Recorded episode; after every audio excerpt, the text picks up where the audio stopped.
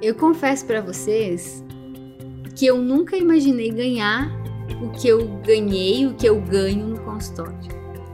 Porque eu vim de crenças muito limitantes. Sociais, então, né, de escassez, de, de família também escassa, vim de, de professores, né, que trouxeram essa percepção. E, e hoje eu realmente, assim, me sinto muito feliz, muito satisfeita com tudo aquilo que eu construí, com todo, com todo o valor financeiro que eu recebo. Porém, o que eu senti dentro do meu coração é que tudo aquilo que eu conquistei foi através do meu processo de ressignificação emocional e eu parei de querer morrer quando eu entendi que eu podia ajudar as pessoas a encontrarem o sentido da vida delas porque isso é o que faz sentido na minha vida.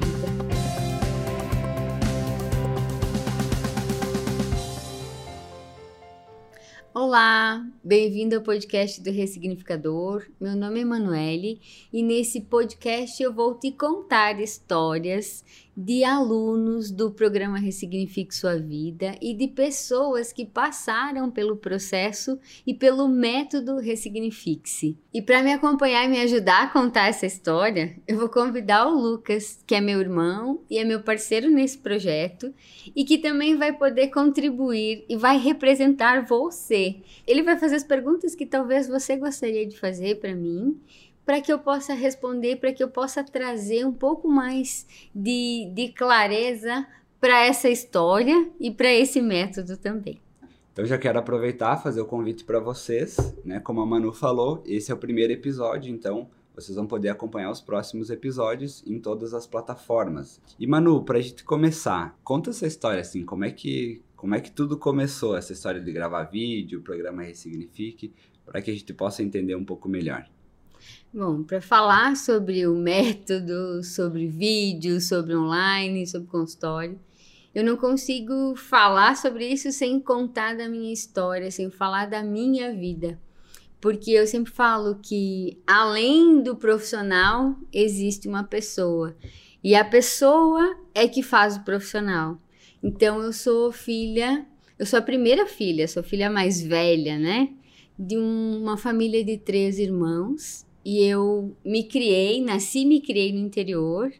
Trabalhava na roça com meu pai e ajudava a mãe nos, nas tarefas domésticas, por assim dizer. E quando, quando pequena ainda, né, na minha infância, meus pais trabalhavam muito estavam muito ausentes de casa, então muitas responsabilidades com os meus irmãos e até mesmo as responsabilidades da casa, né? Limpeza, fazer comida, tudo isso estava sob minha responsabilidade, ainda criança. E com esse processo todo, com essas autocobranças, com essas exigências, com essa necessidade, né, de ser uma boa menina, eu comecei a me cobrar muito e comecei a me culpar muito por não fazer tudo aquilo que eu achava que as pessoas esperavam de mim. Isso foi me levando a um processo de tristeza interna. Por quê? Porque na verdade eu fazia, fazia, fazia e eu sentia que não fazia o suficiente. Então, aos 13 anos de idade, já na considerada pré-adolescência, adolescência aí para algumas pessoas, veio um primeiro momento em que eu tive vontade de desistir da minha vida, onde eu pensei que não tinha sentido para mim viver e ser o tempo todo aquela que ajudava o pai na roça, aquela que era aluna nota 10 no colégio, aquela que tinha que dar conta de limpar a casa, de cuidar dos irmãos e também de fazer a comida para a família e tinha que fazer isso muito bem. Então, com 13 anos, eu elaborei na minha cabeça um plano mirabolante de como eu ia tirar minha própria vida. E eu lembro muito bem que na minha cabeça de adolescente, eu pensei, bah, já que não dá para morrer, então vamos viver. E esse vamos viver, eu acho que eu não tinha consciência exata do que, que é que eu estava dizendo naquele momento, do que, que é vamos viver. E aí eu então segui a minha vida, segui a minha história. Lembro que na época pedi para minha mãe para ir para o psicólogo, para fazer terapia, porque eu sentia que eu precisava falar sobre o que eu estava sentindo. E dentro da consciência, né, dos meus pais, dentro da consciência que se tinha talvez naquela época, minha mãe, meus pais sentiram mais, mais certo, mais adequado não me levarem para psicóloga, porque concep, na concepção deles não ia adiantar. E eu confesso para vocês que nesse período eu era muito sofrenilda. Eu realmente era a pessoa que achava que todo mundo tinha que resolver os meus problemas, que eram os meus pais que tinham que me trazer felicidade, que eram os meus irmãos que tinham que me ajudar, que é o mundo que precisava organizar as coisas para mim, porque afinal de contas eu tinha que ser feliz. E, e nesse tom eu ainda culpava e responsabilizava muito os meus pais. Por ser filha mais velha, eu vim 11 meses depois do casamento deles. Então, eles eram muito jovens ainda e não tinham essa, essa consciência do que, que era ter filho. E naquele período, eu vim no momento errado da vida deles e eu interpretei esse momento como um processo de rejeição. Então, nesse período, eu ainda me sentia muito rejeitada, eu ainda sentia que eu precisava acolher, que eu precisava agradar, que eu precisava fazer de tudo para que eles me amassem e me aceitassem, sem perceber que isso já acontecia e eu ainda não tinha percebido. E mano, é, você falou ali da época da que você pediu para a mãe sobre é, que você queria ajuda psicóloga, da psicóloga e eles acabaram não, enfim, achando que não seria algo que traria talvez benefício. Você uhum. acredita que isso é por causa do, de alguma experiência que eles tinham ou é um conceito da época das pessoas, da época que a gente está falando isso de que mais ou menos 15 anos atrás? É, mais, mais até. Eu tenho 35 hoje, 34. Ó, tá revelando aí a idade para vocês, né? Eu tenho 34. For, é, foram com 13 Mais ou menos anos, 15, uns 18. 18 anos atrás. 18 anos então você, atrás. você acredita que isso é muito baseado no que as pessoas pensavam sobre a psicologia? Ou, ou assim, era mais uma coisa do, do pai e da mãe, que eles não tinham acesso? Assim? Eu sinto que era um conceito geral, assim, porque de modo geral, nós somos criados e treinados a dar conta das coisas sozinhos né? Então, por que que eu vou procurar uma outra pessoa para me ajudar a olhar para mim ou resolver, entre aspas, os meus problemas ou os meus bloqueios emocionais? Então eu sinto que o pai e a mãe eles trouxeram um conceito da época, né? Muitas pessoas ainda diziam assim: "Ah, psicólogo é para louco", né? Vai para psicólogo quem tem uma doença muito grave mental. Não é algo do tipo: "Ah, estou com algum desafio emocional, estou precisando de um, né, de olhar mais profundo para mim, me conhecer um pouquinho melhor e eu vou pedir ajuda". Como se fosse né? algo desnecessário. Assim. É, tipo, não, você consegue dar conta sozinha né? Eu vejo que foi mais nesse sentido que eles é, trouxeram. E é importante falar isso porque eu acredito que muitas pessoas acabam hoje achando que conseguem lidar sozinhas, né? E, e, e não tá errado esse pensamento. O problema é quando não consegue, né? E acaba sofrendo, né? Não sendo necessário isso, né? Eu acredito que já mudou muito, né? A gente percebe isso. Sim. Mas acredito que ainda é algo que as pessoas acabam tendo resistência, né? Sim, é uma resistência ainda presente, tem muitas pessoas que ainda acham um valor desnecessário a ser gasto, um tempo desnecessário a ser investido, né? E tem muito essa essa cobrança assim, né?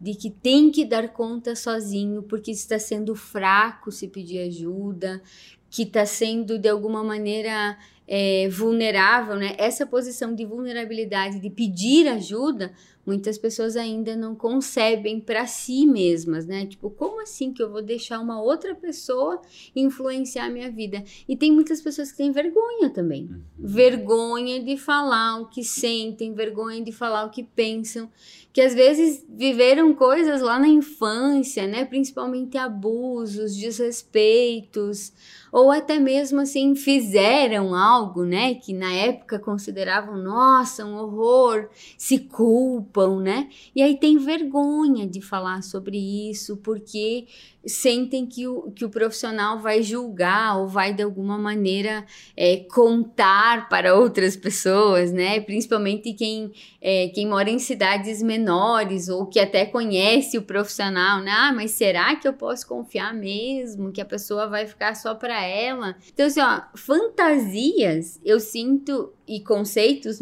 pré-concebidos, né, pré-conceitos, ainda existem muitos em relação à terapia, ao, até mesmo aos programas de autodesenvolvimento e de autoconhecimento, né? E aí você estava compartilhando que como você não teve esse apoio, no caso você não teve essa possibilidade, por conta própria você começou a, digamos assim, poderíamos usar a palavra intuição, buscar fazer coisas que trouxessem mais mais prazer, porque você identificou pela pelo que você estava compartilhando, que você estava vivendo uma vida, digamos assim, para agradar, né? E estava uhum. esquecendo de você, e aí você uhum. chegou ao ponto do, da decisão de, né, de, de tirar a própria vida.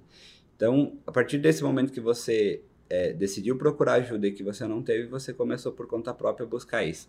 E aí, co como é que foi dali em diante, assim, como foi? Como eu acredito muito em universo, como o universo ele é muito sábio nesse nosso processo de tá, tudo bem, será que você vai conseguir realmente seguir aí esse teu plano de não de não querer agradar e, e se colocar em primeiro lugar? Com 15 anos eu vivi um, uma espécie de trauma com relação a meu pai. Né? Meu pai acabou me pegando, ficando com um menino na frente da igreja. Para o meu pai isso era muito, muito pesado. Eu era, eu sou a primeira filha, né? E era a primeira pessoa que estava saindo desse papel de, de criança. E naquele momento eu sinto que foi muito frustrante para o meu pai. Foi muito desafiante para ele lidar com tudo aquilo. E ele não sabendo lidar, a melhor forma que ele teve de lidar foi me responsabilizando por tudo aquilo. Então ele falou algumas palavras que naquele momento me feriram muito, me geraram muito desconforto, e eu não tive vontade de morrer naquela época.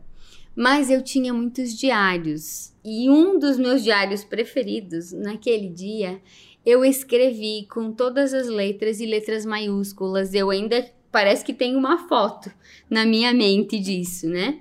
Eu escrevi assim: Aqui morre uma Emanuele e nasce outra para agradar os pais. E eu não tinha noção. Eu me arrepio sempre quando eu falo essa frase ainda, porque eu realmente não tinha noção daquele decreto que eu tinha feito para o meu inconsciente. Então, aquele movimento que eu fiz de não querer mais agradar, de não querer né, ter uma vida, então pautada em mim, digamos assim, naquilo que me fazia bem, naquilo que me fazia feliz, eu estriquinei, eu literalmente matei naquele decreto lá do meu diário. E eu li várias e várias e várias vezes aquele tal daquele decreto. E aí sim, honestamente, eu passei a viver para agradar.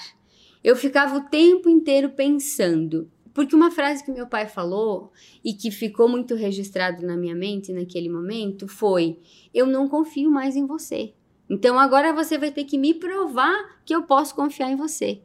Então, num desespero de adolescente naquele momento, eu, uf, meu Deus, eu preciso fazer de tudo agora para agradar meu pai, para fazer com que ele confie de novo em mim, porque afinal de contas eu traía confiança e daí tem tem vários pensamentos que dizem, né, a, a confiança é como um vaso de cristal, depois de quebrada nunca mais volta. E lá vai eu. Eu era muito vinculada e ainda sou vinculada a pensamentos.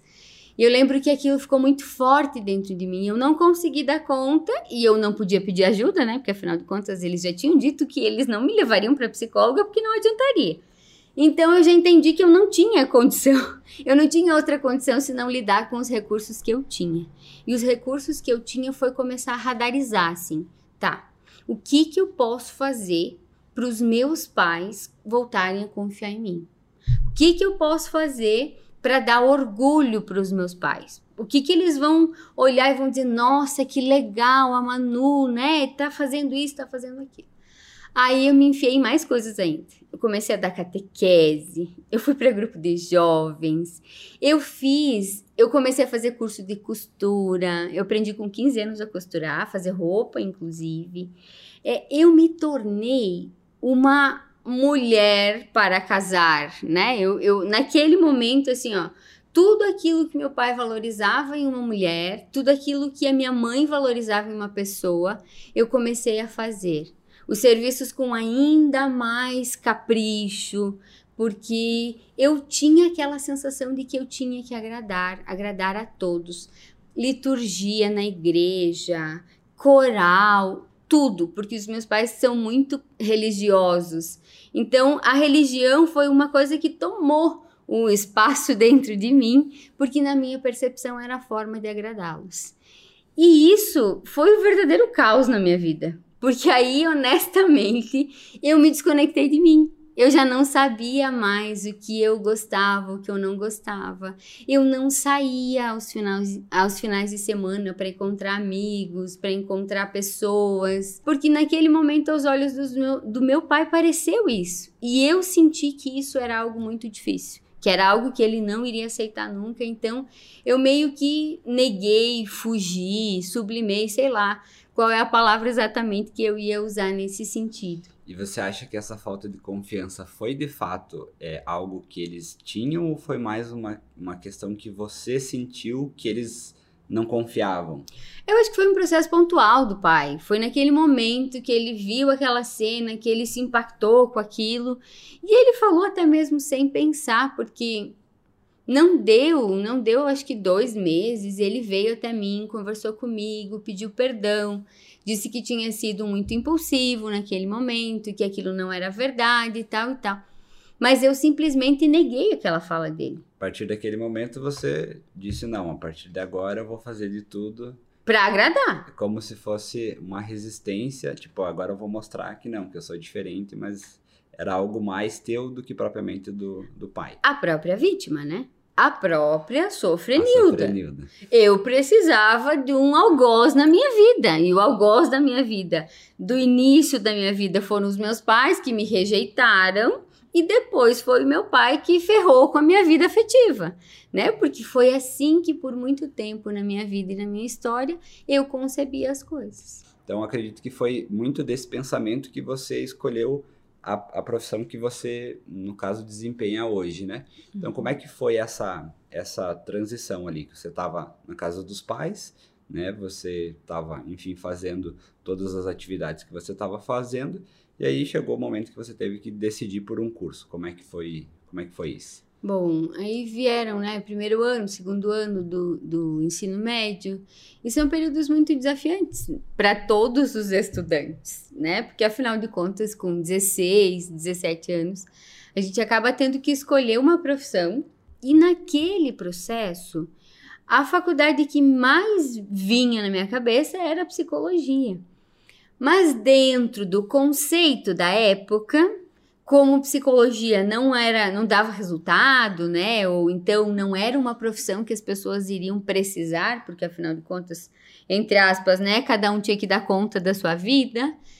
Quando eu trouxe essa percepção para o meu pai, para minha mãe, né, para os meus pais de modo geral, minha mãe ficou muito calada, ela nunca se posicionou. Mas meu pai, no momento, ele me falou: Emanuele, você, você não tem noção que essa profissão ela não vai dar dinheiro. Você não vai conseguir sobreviver com isso. Da onde que você pensa que você vai fazer uma faculdade que você vai depois conversar com as pessoas e que as pessoas vão pagar para conversar com você?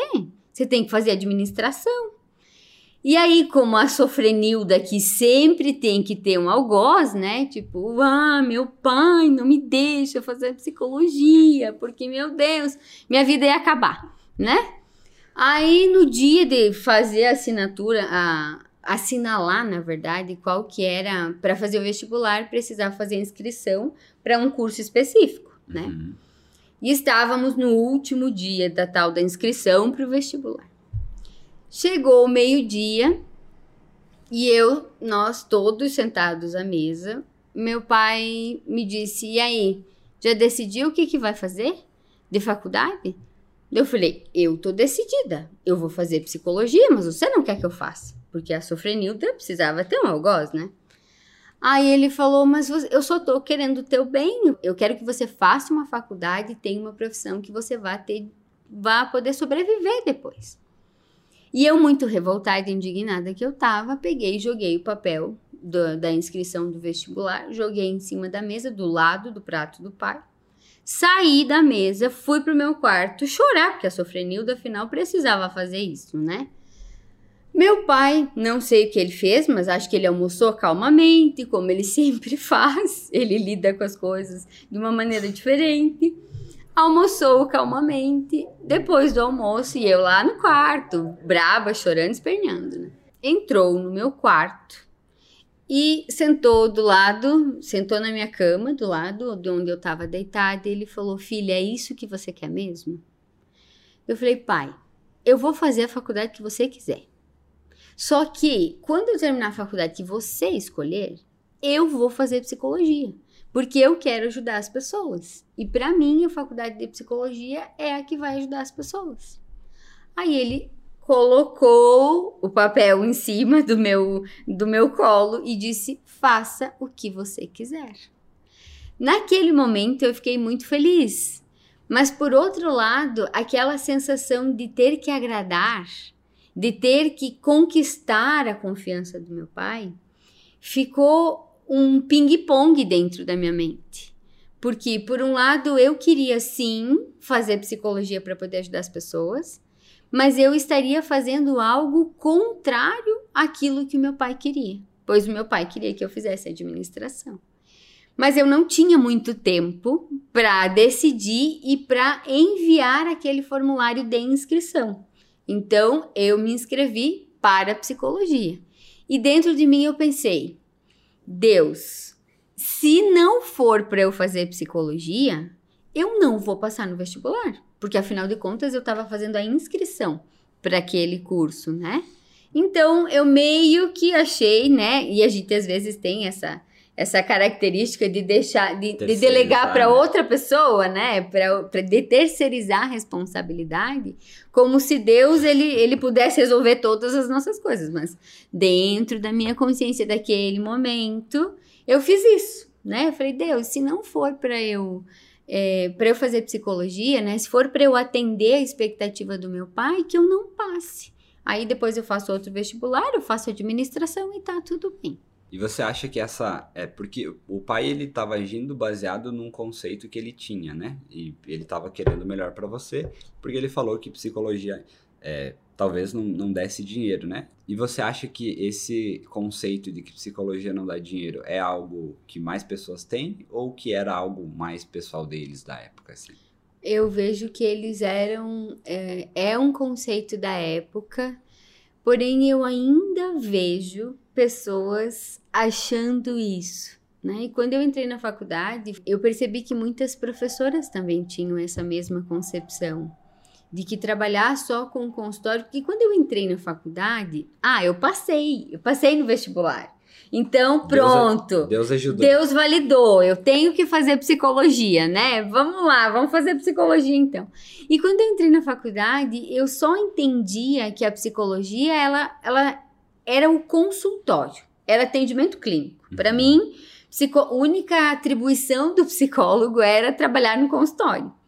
Porém, já nas primeiras aulas, na primeira semana, né, quando a gente faz a apresentação dos, dos colegas, os professores mesmo se apresentam, a maior parte das pessoas estava ali porque queria ajudar pessoas e pensando no consultório.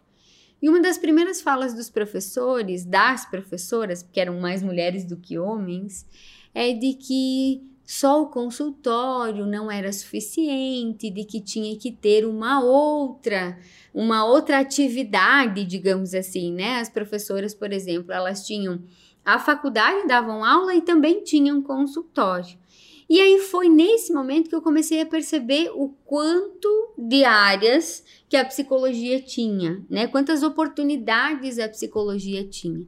E como eu já trazia aquele preconceito do meu pai de que a psicologia não dava dinheiro e meu pai, assim como eu, só tinha um entendimento de que psicologia era consultório, e que daí as professoras também disseram que só consultório não daria é, para sobreviver, entre aspas, né? Foi isso que elas diziam nas entrelinhas. Eu comecei a olhar para as outras áreas da psicologia. E naquele momento, eu sou uma buscadora, eu sou muito curiosa, eu gosto muito de aprender. Então, naquele momento, eu conversei comigo e pensei, eu falei, Manu, você precisa entender o que, que é essas outras áreas da psicologia, conhecer e até para você poder experimentar. Porque, afinal de contas, dentro da minha concepção, eu precisava fazer duas coisas, né?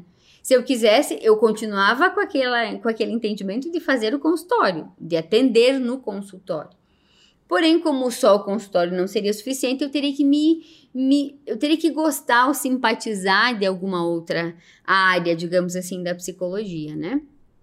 E aí se passaram seis meses, o primeiro semestre da faculdade, e eu vim morar em Joaçaba, que é o local onde eu moro nesse momento, né? Mas eu era uma pessoa que tinha muito pouca, muita pouca maturidade emocional, eu sinto. E como eu passei por essas situações de querer agradar, eu tinha uma tendência a não decidir a minha vida, né? Eu tinha, quando eu morava em casa, as decisões que eu precisava tomar, na maior parte das vezes eu terceirizava. Eu pedi para o pai ou para a mãe decidir por mim. E aí quando eu vim morar em Suaçaba, quando eu me vi morando com mais três meninas extremamente independentes, extremamente despachadas, decidindo, resolvendo tudo, eu me senti muito desconfortável. Muito desconfortável por quê? Porque eu percebi o quanto eu era dependente emocionalmente e o quanto eu me fazia de vítima. As meninas tinham problemas, elas encontravam uma solução. Eu tinha problema, eu ligava para minha mãe e perguntava o que, que eu fazia. E isso começou a virar chacota hum, entre as meninas, tipo, lá vai a Manu ligar para a mamãe, lá vai a Manu pedir para a mamãe o que, que ela vai fazer. E isso começou a me desconfortar muito, muito mesmo. E aí o que, que acontece? O, ga o gatilho de ansiedade estourou dentro de mim. E aí o que, que eu fazia? Eu não fui amamentada logo depois que eu nasci. Eu, minha mãe primeiro não teve leite e depois quando ela teve leite eu rejeitei ela, né? Porque inconscientemente ela tinha me rejeitado, eu tinha que rejeitar também, né? Então assim, toda vez que eu chorava, eu ganhava comida. O que que ficou registrado no meu cérebro? Cada vez que eu estava triste, eu precisava comer. Então aqui em Joaçaba, vivendo com as meninas, que eram super decididas, super independentes, e eu tendo que ligar para minha mãe para cada vez de ter que resolver um problema, minha ansiedade virou um gatilho gigante e eu comecei a comer compulsivamente. Eu comia, comia, comia, sem nenhum processo de, de limite. Eu comia tanto que às vezes eu parecia que eu ia vomitar. Eu tava tão cheio que parecia que eu ia vomitar. E aí, para compensar, eu nunca tive coragem de enfiar escova na goela, nunca tive coragem de colocar dedo para vomitar eu tomava laxante. E aí, estudando dentro da psicologia, eu entendi que isso era um processo de bulimia. E isso começou a ficar complicado. E o que, que acontece? Para uma excelente sofrenilda que queria agradar todo mundo, o que, que eu achei que era o caminho mais curto para mim naquele momento? Liguei para minha mãe e disse: Mãe, eu não quero mais fazer faculdade. Eu vou para casa. Eu vou voltar para casa e eu vou ficar em casa e eu vou decidir outra coisa para minha vida. E eu, na adolescente rebelde, eu dizia que eu não aguentava mais de vontade de sair de casa, quando eu estava morando lá com meu pai e com a minha mãe. E aí, o que, que minha mãe me fez naquele momento? Ela disse: Filha, não era você que vivia dizendo que queria sair de casa? Agora você vai ficar aí. Agora você vai fazer a tua faculdade, você vai precisar lidar com essas situações. Porque daí eu reclamava, né? Ah, porque as meninas isso, ah, porque a faculdade é aquilo, ah, porque não sei, porque eu tô engordando muito, porque eu tô comendo muito, porque não sei o quê. A própria vítima, a própria sofrenilda da face da terra, né? E naquele momento a minha mãe chorando, lembro que ela chorou e eu também estava chorando muito. Ela disse: Filha, você queria sair de casa, você quis fazer psicologia, agora você vai ficar. Agora você vai aguentar, você vai lidar com as meninas termina esse semestre, você vem para casa de férias e depois você volta no segundo semestre e sim, você vai cursar a tua faculdade. E eu me lembro que aquilo naquele momento me deu muita raiva, porque eu falei, pô, de novo eu querendo apoio e você não me apoiando, né? Eu lembro que eu fiquei a vítima tem que responsabilizar outra pessoa, né? Tipo, eu tinha decidido voltar e daí minha mãe resolve dizer que eu tenho que ficar. E eu fiquei muito indignada.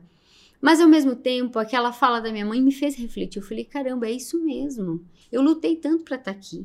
Eu fiz tanto para estar tá aqui, eu preciso continuar aqui, mas não pelos meus pais, por mim. E eu preciso aprender a lidar por mim, com as minhas decisões, com as minhas, com os meus quadros, digamos assim, psicológicos, né? E para minha sorte, naquele momento, quem era acadêmico de psicologia podia fazer terapia gratuitamente na faculdade. E aí foi quando eu comecei a fazer terapia e eu não precisei da validação dos meus pais, porque eram eles quem me sustentavam aqui na faculdade. Então, se eu tivesse que fazer um processo terapêutico e eu tivesse que pagar, eles não iam provavelmente ter condições de fazer isso por mim. Porém, como era um processo gratuito, eu fui para terapia e comecei a tratar o meu processo bulímico e o meu processo de ansiedade. E no decorrer do tempo em que eu fui fazendo o processo terapêutico, eu fui identificando quais eram os meus gatilhos emocionais, quais eram os problemas emocionais que eu trazia desde a vida intrauterina. Porque eu me senti rejeitada pelos meus pais na gestação da minha mãe. E todo o restante da minha vida foi um processo de rejeição, de, de rejeição, de querer agradar, de esquecer de mim. Então foi uma bola de neve, de culpa, de cobrança. E lá se, foram, se foram várias coisas que eu já compartilhei.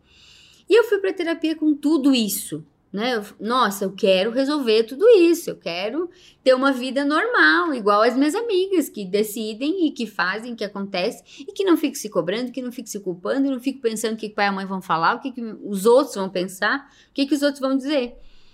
Só que aí o que acontecia? Eu ia de sessão em sessão de terapia, falando sobre isso, sobre as minhas dores, os meus desconfortos, que eu já chamava de fantasminhas, que eu já sabia onde é que estavam os meus fantasminhas, e numa angústia muito grande de querer resolver.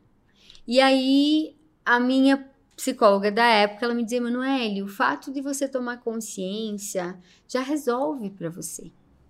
Manuele, a, o fato de você saber o, o que, que aconteceu, o que que, qual que foi o gatilho, já é resolutivo.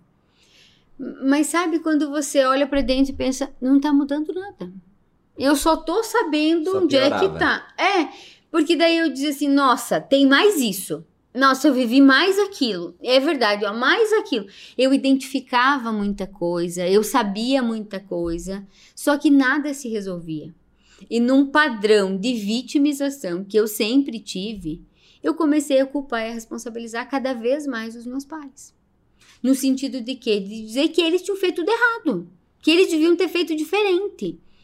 E aí ia andando os conteúdos da faculdade também. E eu ia entendendo psicologia do desenvolvimento, qual que era a consequência de um trauma na vida adulta, qual que era a consequência de uma situação de tristeza que eu tinha vivido lá na, na infância. E tudo aquilo começou a virar um bolo na minha cabeça. E toda vez que eu ia para casa, eu ia para casa uma vez por mês para visitar meus pais. Toda vez que eu ia para casa, eu levava uma bomba para minha mãe, né? Para minha mãe e para meu pai. Olha, porque vocês fizeram isso comigo e por isso eu, eu passo por isso. Olha, vocês fizeram isso comigo e por isso eu passo por isso. Vocês fizeram aquilo comigo, por isso que eu faço que eu, que eu passo por isso. E aí, essa questão alimentar com a minha mãe foi muito forte, né? Eu falei, mãe, você não me aumentou? Daí minha mãe me contou que ela tinha tido depressão pós-parto de mim, que ela não conseguiu me cuidar, que ela teve que pedir para uma tia minha me cuidar por três meses. Nossa, aí recheou o meu discurso de vítima, né? Tipo, nossa, eu não fui amamentada. Eu fui rejeitada no útero da minha mãe. Eu não fui amamentada pela minha mãe. Minha mãe teve depressão pós-parto e quem me cuidou foi uma tia a própria sofrenilda, né? A própria rejeitada da vida. Mas nessas conversas que eu tive com a minha mãe, um dia ela me disse assim: filha, filho não vem com manual de instrução. A gente fez o que era melhor, mas a gente não sabe ser perfeito. Uau! E essa fala dela me fez entender o quanto eu estava sendo injusta, o quanto eu estava realmente delegando para os outros, a minha felicidade é a minha responsabilidade. Até porque ela também não teve esse apoio de desenvolvimento emocional, né? Então, de certo modo, ela trazia o que ela aprendeu com a mãe dela, né? Sim, e a mãe dela teve 11 filhos. E ela é praticamente a filha do meio. Então vocês imaginem, seis filhos mais velhos, mais cinco filhos mais novos e a mãe no meio. A mãe não tinha atenção da mãe dela. Então ela não sabia fazer diferente. A partir daquele momento eu entendi que eu precisava tomar as rédeas da minha vida e eu entendi que eu precisava também trocar de terapeuta. Que eu já não, não podia mais ficar com aquele processo de identificar e não resolver, porque daí eu identificava, não resolvia e despejava na minha mãe, porque era, entre aspas, a responsável, a responsável pela minha dor e pelo meu sofrimento. E aí eu troquei de terapeuta e aconteceu a mesma coisa. Porque era uma terapia só de fala, porque era uma terapia de trazer consciência, era uma terapia de, de deixar a cabeça bagunçada, eu digo. Porque vinha, vinha, vinha, vinha, vinha consciência, eu entendi, entendia muita coisa. E o que, que eu faço com isso? Acomoda, Emanuele. Espera que o tempo vai acomodar. E, gente, comigo isso não acontecia. Comigo parece que aquilo crescia. Crescia e me sufocava. Me gerava desconforto. E eu queria, de uma vez por todas, resolver. E aí foi quando eu comecei a me questionar. Falei, meu Deus, eu quero. Eu tô fazendo psicologia para ajudar as pessoas. E eu tô fazendo terapia e ao invés de me ajudar, tá me gerando mais desconforto ainda. Tudo bem, eu tinha muito autoconhecimento. Eu tinha entendido muita coisa da minha vida. De o que, que tinha acontecido lá atrás, de, de qual que era a consequência disso nesse momento, mas de resolver, que para mim era o que mais importava, porque é aquela história, saber e não resolver é como não saber. Então, para mim, às vezes era melhor pensava na minha cabeça, né? Antes eu não soubesse disso. Na verdade era até pior, né? Porque isso gerava mais culpa, mais angústia. Sim, porque daí eu já entendi que eu não podia mais culpar minha mãe, né? Que tipo, querida, meu pai também não, porque eles tinham dado o melhor que eles podiam. E de novo eu estava me sentindo tendo que dar conta sozinha tendo que resolver as minhas coisas sozinha, agora tendo psicóloga, né? E aí foi quando eu realmente mergulhei e comecei a fazer estágios, a buscar outras áreas da psicologia. Eu falei, tá, eu acho que consultório não vai resolver. Acho que não vai ajudar as pessoas. Estava validando a, aquela premissa lá de trás isso, inconscientemente, é verdade, inconscientemente é isso, né? Porque meu pai já dizia que, né, não era legal, não dava resultado, né? Meus pais lá com 13 anos disseram, né? Não, não dá resultado, não precisa. Não adianta, né? Não adianta. Depois que só consultório, logo, né? Se não adianta, logo não adianta eu querer pensar que eu vou viver de consultório. Então vamos olhar para outras coisas. E ainda durante a faculdade eu tive a oportunidade de fazer estágio em uma empresa aqui da região. Só que o que acontece? O meu objetivo de fazer o estágio nessa empresa, inicialmente, era de ter esse entendimento de como funcionava a psicologia organizacional, tendo em vista que era uma das formas que eu tinha então entendido, tinha feito algumas disciplinas de, de psicologia organizacional, e eu entendi que era uma forma de ajudar as pessoas também dentro das organizações. E eu me apaixonei pela psicologia organizacional. Eu comecei trabalhando em recrutamento e seleção de pessoas, então tendo realmente esse esse contato diário com os candidatos para entrar, então trabalhar lá naquela empresa e depois eu fui convidada então a ser estagiária remunerada dentro da área de clima organizacional, que eu trabalhava então com a gestão de clima, ajudando então na satisfação dos colaboradores, né, dos funcionários, conversando com funcionários, trabalhando com pesquisa de clima, fazendo entrevista de acompanhamento e desenvolvimento. E uau, aquilo fez, comigo, fez com que eu me sentisse muito bem. Eu falei, uau, tem uma parte da psicologia que ajuda as pessoas. E quando eu me formei, até também pela oportunidade, né? Eu não tinha condição financeira naquele momento de ter um consultório, de abrir um consultório. Fiz o estágio de, de, de psicologia clínica e, e senti o gostinho de ver as pessoas melhorando, mas eu também, com poucos recursos, achava que não estava ajudando o suficiente. Então, fui para a psicologia organizacional para trabalhar justamente com essa parte de gestão de pessoas e de ajudar, né? E aí você acabou optando por essa pela área organizacional, que era diferente do que você, enfim, é, inicialmente pensou. É, nesse momento, assim, você acredita é, foi pela oportunidade mesmo que você teve ou teve algo que, assim, você tenha talvez entendido durante a faculdade diferente do que você projetava ou imaginou quando você começou? Eu vejo que quando a gente sai da faculdade, a gente sai meio, ah, eu quero logo começar a trabalhar, né? Então, a oportunidade de assumir uma vaga na, na organização, né, numa multinacional. E foi muito tentador, assim. Eu tinha me sentido confortável dentro da área de clima. Só que hoje, olhando realmente, né, e analisando a minha vida, minha, minha história, minha trajetória, eu sinto que foi até por um processo inconsciente mesmo, assim, sabe? É porque durante a faculdade, fazendo terapia, fazendo, né, entendendo sobre a mente humana, eu não me sentia preparada para ir para um consultório e para ajudar as pessoas a mudarem a vida delas.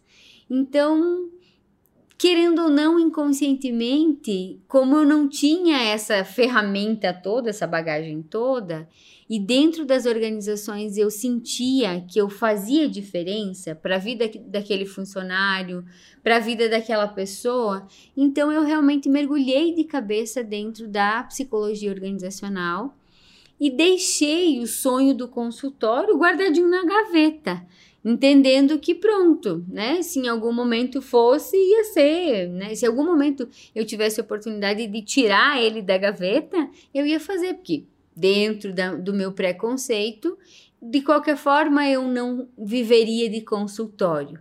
Eu teria que ter uma outra oportunidade. O psicólogo, inclusive, da empresa que eu trabalhava, ele trabalhava durante o dia na empresa e à noite ele tinha consultório. Então tudo isso foi validando a minha crença de que, opa, não dá para não dá para só viver de consultório, tem que ter duas coisas. Então eu falei, não, já que tu tendo essa oportunidade na empresa, eu vou assumir a empresa depois. Eu, quando eu tiver dinheiro para ter um consultório, eu entro num consultório, né? Faço a psicologia clínica, digamos assim. É, e entendendo também o, o, o contexto da história que você trouxe, era uma oportunidade clara de você sair da faculdade e, e ter, e ter um, um, né, uma remuneração. Uhum. E aí, porque aí você ia estar indo do contra, na verdade você estava validando a tua decisão lá de trás do teu pai, né? Claro, e isso é muito engraçado. Eu digo engraçado porque hoje eu consigo olhar como uau, é engraçado, né? Meu pai inconscientemente, ele sempre me ajudou a ir em frente porque meu pai sempre duvidou de mim. E quando ele duvidava de mim, quer me desafiar, duvide da minha capacidade. Então, assim, cada vez que meu pai duvidava de mim, eu ia em frente. Então, para mim, a oportunidade dentro da empresa foi: não, agora eu vou mostrar para meu pai que psicologia dá dinheiro, né? Porque afinal de contas, a empresa que eu estava aqui na região é uma empresa muito conceituada. E meu pai até chegou um momento que disse: Nossa, meu sonho era de ter uma filha que fosse gestora dessa empresa, né? Então, tipo, uau, agora, entre aspas, eu estou validando de novo meu pai, né? Porém, o que eu entendi e aí, trazendo esse processo de entendimento também de autoconhecimento, não só esse processo do trabalho. Quando eu fui para Lajeado trabalhar, então, porque a, a, vaga ela já não era mais em Capinzal, a vaga que eu tinha na organização, foi em Lajeado, no Rio Grande do Sul. Então foi um momento de decisão para mim também, porque eu estava aqui, né, estava perto da minha família, de repente eu tinha que morar longe, eu, na faculdade, eu já visitava uma vez por mês os, os meus pais, minha família, e indo para Lajeado, isso ia continuar acontecendo. Mas mesmo assim, era uma oportunidade, não consegui nenhuma oportunidade aqui na região, foi uma oportunidade que eu abracei com todos os com todas as minhas forças. E como que foi assim essa essa transição, né? Porque aí você teve que mudar de estado, inclusive. Como é que foi isso lá, se desenvolveu o teu trabalho lá? O estar em Lajeado, para mim, foi um momento de muita solidão. Eu percebi que eu só trabalhava, né? Minha rotina acabava sendo ir para o trabalho e voltar para casa e assim sucessivamente. E eu sou uma pessoa que eu sou sinestésica. Eu gosto de tocar, eu gosto de falar com as pessoas, eu sou expansiva, eu sou, eu sou uma pessoa que gosta do contato, né? Justamente por ter sido rejeitada, então essa coisa do, do afeto me faz muito, muito bem. E eu, com o meu jeito cordial de fazer as coisas, de, de, de falar, de, de me comunicar, as pessoas começaram a interpretar mal. E aí, naquele momento, novamente eu me senti rejeitada, porque a forma com que eu era não estava sendo bem interpretada naquele momento. Então eu comecei a fazer o quê? Eu comecei a querer me encaixar novamente naquele contexto, que era um contexto de distanciamento, de distanciamento físico e de muito distanciamento afetivo também das pessoas. Eu não tinha amigos lá, eu tinha colegas de trabalho, pessoas que conviviam comigo durante a carga horária de trabalho, do início ao fim da do início da manhã até o fim da tarde, mas depois do final da tarde e no final de semana eu nem existia para eles. E aquilo foi me trazendo uma sensação muito desagradável e muito desconfortável. Eu fui ficando cada vez mais triste, porque eu fui de novo me distanciando de mim eu fui de novo querendo me encaixar. Dessa vez não era para agradar meu pai, dessa vez era para agradar um, um, uma série de pessoas, uma série de gestores que faziam parte dessa empresa. Eu era responsável, eu era psicóloga responsável por mais de 5 mil pessoas, por mais de 5 mil funcionários. E, e isso fazia com que eu me cobrasse ainda mais e com que eu trabalhasse muito e nessa carência afetiva, nessa carência de, de, de família também, porque afinal de contas eu estava longe da minha família, né? Eu acabei me envolvendo com uma pessoa lá que me trouxe uma família. Então, aos finais de semana eu acabava indo para casa da família dele.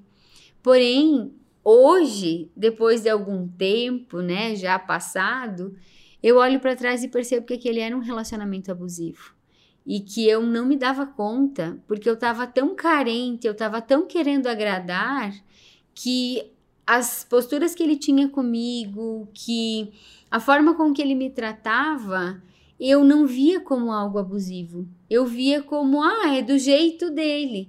E o fato dele me dar a migalha, que era me deixar conviver com a família dele, ou depois do horário de trabalho, eu ter alguém para conversar, nem que fosse pelo MSN, aquilo para mim já era suficiente. Então eu percebi que eu realmente estava me, me contentando com migalhas e de certa forma a minha crença, o meu padrão de relacionamento era um padrão de relacionamento de masculino tóxico, porque afinal de contas eu tinha passado por um trauma com meu pai na minha adolescência, onde eu esqueci de mim para atender a expectativa dele, né, para aquilo que eu achava que ele esperava de mim. E eu projetei muito rapidamente isso no meu relacionamento. Então, hoje eu vejo que foi um relacionamento abusivo. Hoje eu vejo que eu me contentei com muita migalha. Hoje eu vejo que eu, na verdade, não fui eu lá em Lajeado. Mas eu consigo ver isso hoje, porque enquanto eu estava convivendo com tudo aquilo, eu não, não consegui. E eu comecei a me perceber como eu já tinha passado por um processo de desesperança, como eu já tinha passado por um processo de vontade de morrer, né? Com, com a real necessidade de sair da vida, do tipo, não vale mais a pena viver. Lá em Lajeado eu comecei a entrar em contato com isso de novo. Até que uma noite eu já estava muito cansada, muito chateada com a vida que eu levava lá, eu não me sentia feliz, eu não tinha amigos, eu não tinha uma, um prazer em exatamente estar lá e fazer o que eu fazia. Gostava do que eu fazia, achava que ajudava pessoas, mas aquilo não me nutria. É, parecia que tinha um vazio dentro de mim. E foi quando eu comecei a ter os pensamentos, falar, ah, acho que não vale mais a pena viver. Acho que tá na hora de sair da vida, porque para que ficar vivo, né? Tipo, viver aqui, trabalha, vai para casa, vai no final de semana para casa do, do namorado e, e, o que mais, né? O que que isso te traz de alegria, o que que isso faz por você? E aí foi quando eu comecei a, a elaborar um outro plano suicida. Só que dessa vez eu já tinha passado pela faculdade de psicologia, eu já estava muito mais amadurecida, eu já sabia o que que matava, o que que não matava, como que tinha que fazer para morrer de fato ou não. E eu estava conversando, certa noite eu estava conversando com o meu namorado, então, na época pelo MSN. Tem gente que nem, nem vai saber o que, que é MSN, né? É verdade. MSN era o quê? O WhatsApp? É, é da como época? se fosse o WhatsApp da época. É o, é, o WhatsApp da época. Só que sabe o que, que era legal no MSN? Que dava para você tremer a tela do computador para chamar atenção. Chamar atenção, né? Fazer então, um exatamente. Então, tipo, não tinha como a pessoa não ver que você estava falando com ela. No WhatsApp a gente não tem essas modernidades, né? Mas tudo certo, né? A gente, a gente passa por isso. Mas enfim, eu tava lá no MSN, então, e eu lembro muito bem que eu escrevi para ele assim: chega, eu não quero mais essa vida para mim. E eu entendo hoje que ele não, ele não entendeu a dimensão daquela minha fala. Porque talvez ele, ele tivesse entendido que era tipo, não chega, eu não quero mais isso, né? Só que eu tava dando o meu grito de socorro naquele momento e tava dando o meu grito de chega. Eu não quero mais isso para mim. E eu estava no quarto conversando com ele, estava deitada, uh, sentada na cama com o computador no, no colo, e eu soltei o computador do lado da cama e levantei da cama e falei: não, agora eu vou executar. Porque para mim já estava claro o que, que eu ia fazer, como que eu ia fazer, o que, que ia acontecer. E eu morava sozinha mesmo, ninguém ia saber, né? Sei lá quando é que eu descobri que eu estava ali dentro, não sei. Enfim, mas eu não estava preocupado com isso. Estava preocupado, na verdade, em sair da vida porque para mim nada mais fazia sentido. E talvez quem já passou por isso consegue entender a profundidade do que eu estou falando. Para mim nada mais fazia sentido. É como se a única forma de acabar com aquela dor, com aquele vazio que estava dentro de mim, era verdadeiramente tirar minha vida. Levantei da cama e me direcionei para a cozinha, Antes de chegar na cozinha, meu celular tocou. Meu celular estava do ladinho do computador lá no quarto e eu voltei para o quarto. Era minha irmã me ligando e me dizendo que na sexta-feira iniciaria um curso de autoconhecimento e de desenvolvimento pessoal. E isso era quarta-feira à noite já. E aí eu falei para ela: tudo bem, Camila, acho legal esse, esse curso tal, mas assim, ó, hoje é quarta-feira, é, eu moro longe, você sabe disso, e eu vou precisar me deslocar. E para isso eu vou ter que faltar o trabalho na sexta-feira. Eu falei, isso é impossível acontecer. Minha chefe não vai me liberar. Na amanhã eu pedi para ela e sexta-feira ela me dá liberação. Ela falou: "Ah, mas faça um esforço, venha para cá, porque vai ser legal, porque eu já fiz, foi bacana, me ajudou com várias coisas". E eu fiquei muito contrariada, muito intrigada. Eu falei, poxa vida, né? Tipo, nem morrer direito eu posso, né? Sempre fico me atrapalhando. Mas por outro lado, eu pensei, o que que me custa, né? Já, já fiz tanta coisa na minha vida que não deu resultado. Talvez seja só mais uma coisa que eu vou fazer e tudo bem. E aí, como ela tinha quebrado aquele, aquela minha, aquele meu pensamento todo, eu decidi então que ia me, de novo, né, terceirizando, né, como Deus, se eu passasse no vestibular ia fazer psicologia, eu pensei comigo, bom, eu vou chegar amanhã na, de manhã na empresa, vou pedir para ser liberada, se a minha chefe me liberar, eu vou para esse curso, se a minha chefe não me liberar, eu não vou, e tudo bem, aí eu vejo o que eu faço da vida. Então, voltei para a cama, dei boa noite pro meu, pro meu namorado daquela época, dormi. No outro dia de manhã levantei, fui pro trabalho, como habitualmente eu fazia, e a primeira coisa que eu fiz foi mandar um ligar para minha chefe e falar: "Olha, eu preciso conversar contigo". E ela disse: "Venha cá, venha já". Eu falei: "Uau, já tá diferente", porque ela sempre marcava um horário para conversar comigo. Fui lá e falei: olha, tem um curso que eu gostaria muito de fazer e que começa amanhã à noite. Para isso, eu teria que viajar hoje à noite para poder chegar lá amanhã e poder fazer o curso. E ela prontamente me disse que sim. Quando ela disse que sim, eu falei: Uau, eu preciso ir para esse curso.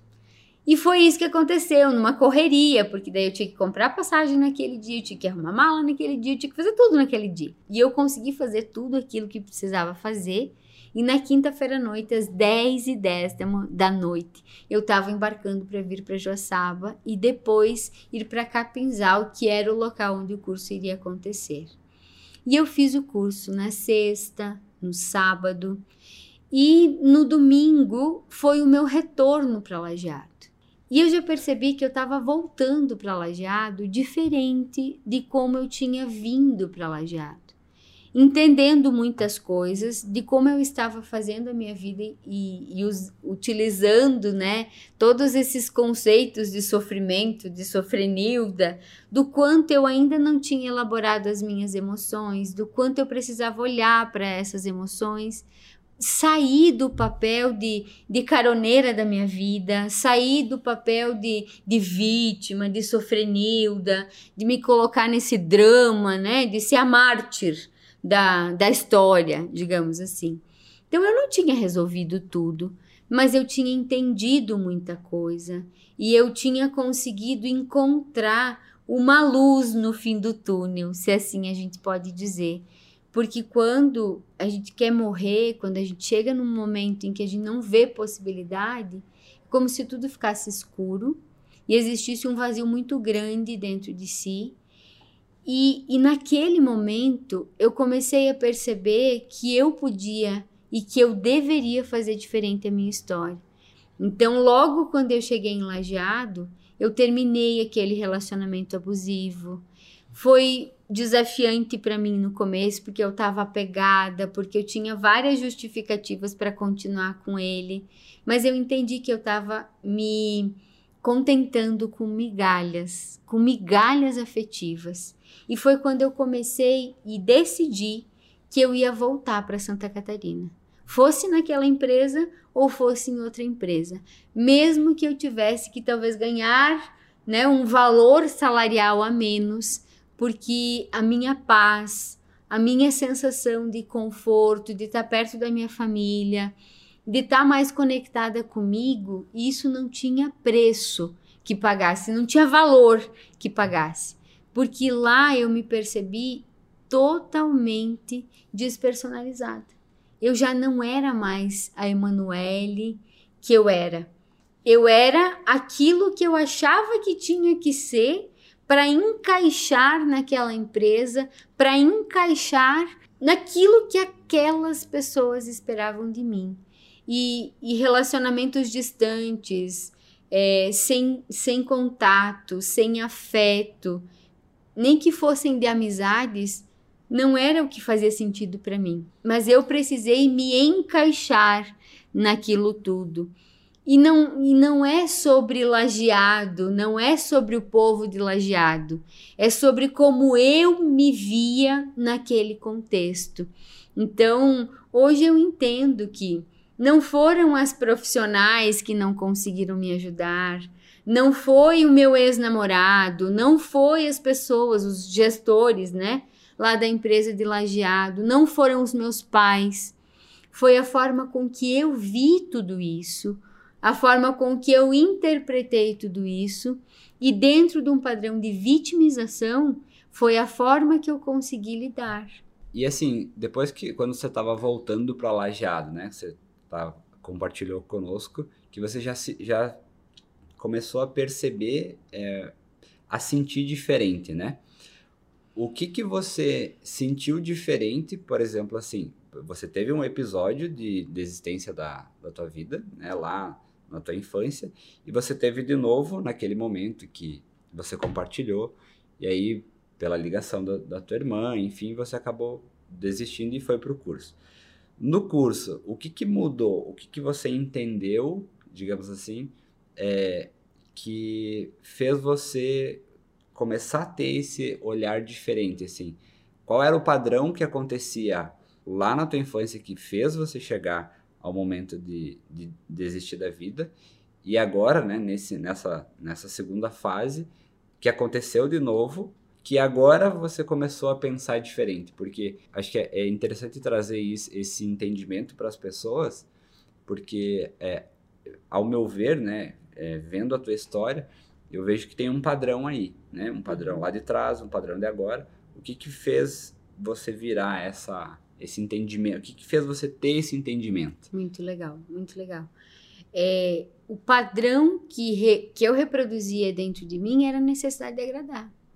Eu criei, eu me criei ouvindo os meus pais dizendo que eu tinha que ser perfeita, que eu tinha que ser o exemplo para os meus irmãos, que eu tinha que ser o exemplo para a sociedade, porque era uma cidade pequenininha. Então, assim, durante toda a minha existência, eu estive presente na vida para atender expectativas. Tanto lá na tua infância quanto agora ali na. Tanto na minha infância quanto na, na idade adulta, né? Ali já em, em lajeado. E aí o que, que acontece? Quando eu atendo expectativas, quando eu faço para agradar, eu, eu estou cada vez mais distante da minha verdade, da minha autenticidade, da minha, daquilo que é meu de verdade. Ou seja, eu estou sempre dizendo sim para o outro e não para mim. Porque às vezes dizer sim para mim vai desagradar o outro, uhum. vai gerar desconforto no outro. E aí, como a minha programação interna é de agradar, eu preferia me fazer sofrer do que fazer o outro sofrer, porque na minha percepção eu não tinha o direito de fazer o outro sofrer. Quem deveria sempre sofrer era eu, porque o meu padrão era de culpa, cobrança, culpa e punição. Como que eu me punia?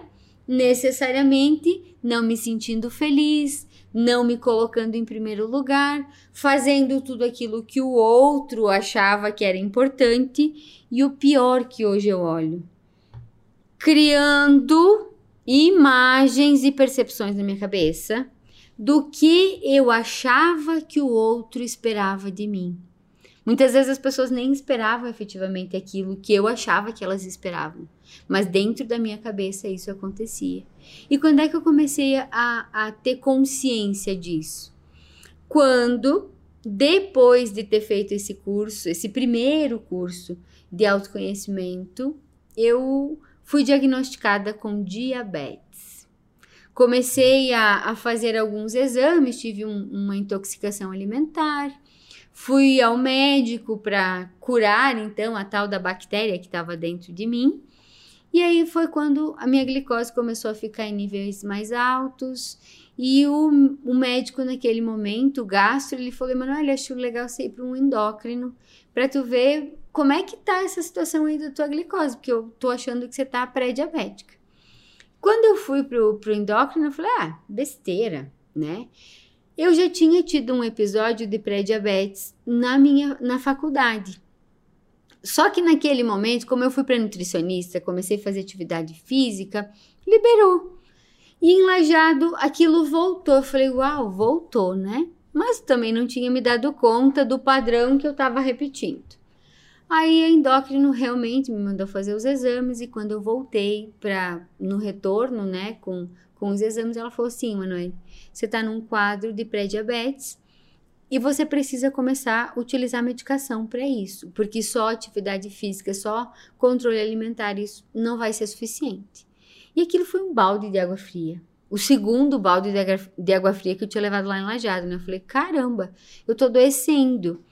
E aí foi quando eu comecei realmente a mergulhar nesses programas, nesses cursos de autodesenvolvimento, buscando até mesmo terapias alternativas para olhar, olhar para aquilo que estava guardado dentro de mim e que não estava resolvido e que estava gerando sintomas. E aí foi quando eu comecei a entrar em contato com a linguagem do corpo ou com a psicossomática.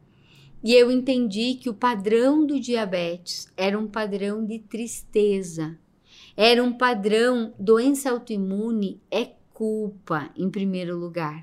Diabetes, além do padrão de culpa, tem a questão da tristeza. E aí eu comecei a olhar para minha infância e tudo começou a fazer sentido. Porém, eu estava vivendo em um ambiente que eu não me sentia confortável. E foi quando eu decidi então sair de Lajeado e voltar para Santa Catarina. Só que era mais seguro para mim, dentro das minhas crenças, voltar para Santa Catarina numa empresa. E foi quando então eu comecei a buscar uma oportunidade de trabalhar dentro da psicologia de novo, mas nas organizações. E foi quando eu tive a oportunidade de entrar em uma outra empresa muito conhecida aqui na região como psicóloga de desenvolvimento pessoal. Então eu trabalhava com treinamento e desenvolvimento de pessoas, que era também uma das coisas que me fazia bem, porque eu pensava, uau, vou ajudar as pessoas a se desenvolverem. Porém, quando eu cheguei aqui nessa empresa em Santa Catarina, eu comecei a me dar conta que as coisas que me incomodavam lá na outra empresa que os, existia um choque de valores do que eu pensava e do que a empresa pensava, eu percebi que também acontecia aqui dentro, nessa empresa. E eu comecei a me dar conta que não, o problema não eram as empresas, o problema era eu. O problema era eu no lugar errado, entre aspas, né? Que não existe o certo e errado, existe aquilo que eu sinto mas eu estava sentindo que eu já não, não cabia mais, eu já não me encaixava dentro das empresas. E eu podia trocar de empresas e o problema ia continuar acontecendo e eu não ia me sentir feliz. E eu continuei nesse processo de autoconhecimento, fiz cursos de liderança, fiz cursos de, de terapias, de terapias que, que olhavam, que tinham esse olhar além do corpo, que além das emoções, que iam buscar justamente essa linguagem do corpo, né? Entender essa linguagem do corpo. E foi aí que eu comecei a trazer de volta aquela percepção do consultório, do tipo, olha, a psicologia, né? E foi quando eu comecei a olhar então para a possibilidade de ter um consultório, fazendo o que todos faziam, trabalhando na empresa e tendo consultório.